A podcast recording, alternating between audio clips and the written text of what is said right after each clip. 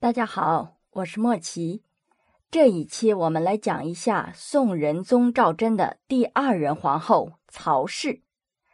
曹氏是宁晋人，也就是现在的河北宁晋县。他的祖父呢是曹彬，是北宋的开国元勋。曹氏十八岁奉诏入宫，在第二年九月就册立受封为皇后。于一零八零年冬。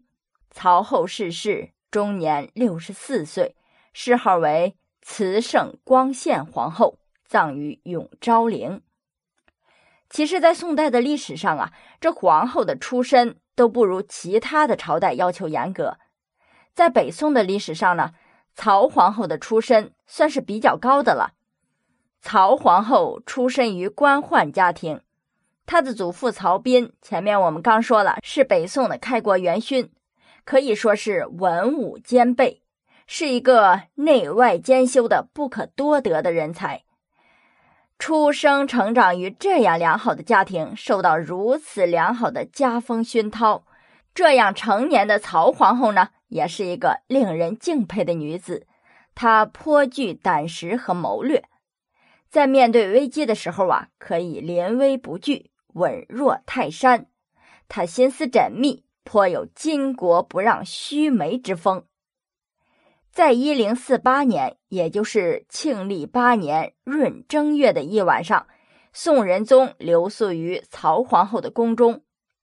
宋仁宗和曹皇后的感情呢，一直不是很合拍。前面我们已经讲过了，在宋仁宗让郭皇后出家之后，他没有能够让他喜爱的张贵妃。坐上皇后的宝座，而册封了曹氏。他并不是很喜欢曹氏。这一天呢，好不容易来到了曹皇后这里，但是啊，好梦没有，倒是在生死边缘上走了一遭。怎么说呢？这一夜呀，发生了历史上著名的夜半平宫乱事件。说是闰正月十八日啊。亲军武官严秀等人作乱，趁夜直逼皇上寝宫。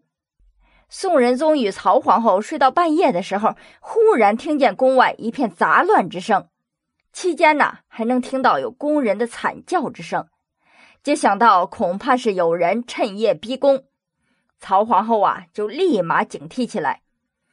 宋仁宗这个时候呢是无比惊慌，跳下床就要往外跑。曹皇后一把就将他抓住了，关上门，对宋仁宗说：“皇上若是此时出去，身边没有护卫，万一惨遭毒手，这天下的黎民百姓该怎么办？”听曹皇后这么一说呀，皇上觉得也对，于是宋仁宗就回到了寝殿，这才能幸免于难。但是宋仁宗这个时候已经不知道怎么调兵遣将了。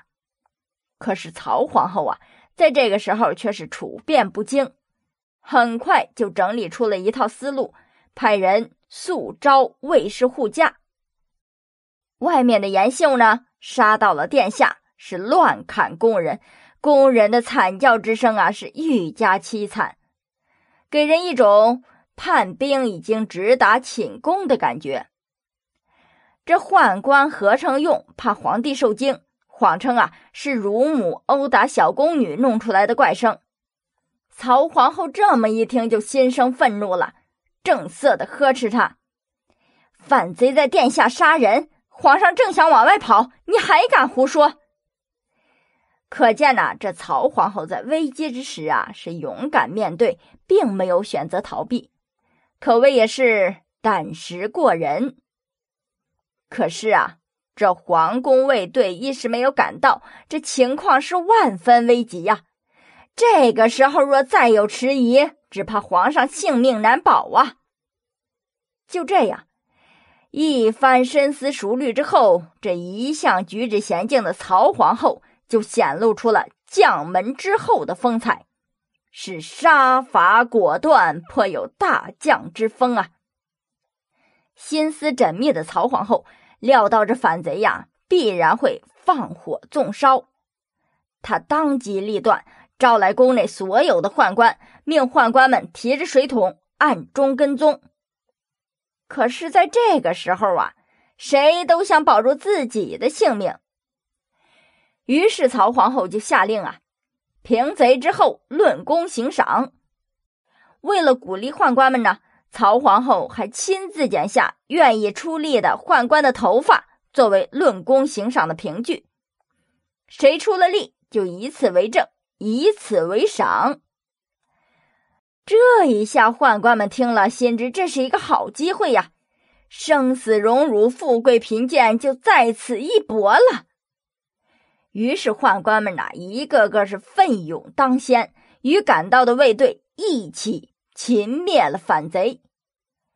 宫里头的那些内应者呢，就向宋仁宗宠爱的一个妃子求情，没想到这宋仁宗啊，竟然答应赦免他们。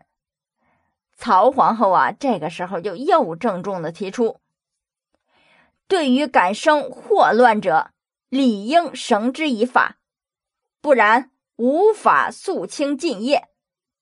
于是啊，就诛杀了那些人，杀退了叛逆者，临危不惧，应变有方，指挥若定，不愧是将门之后啊。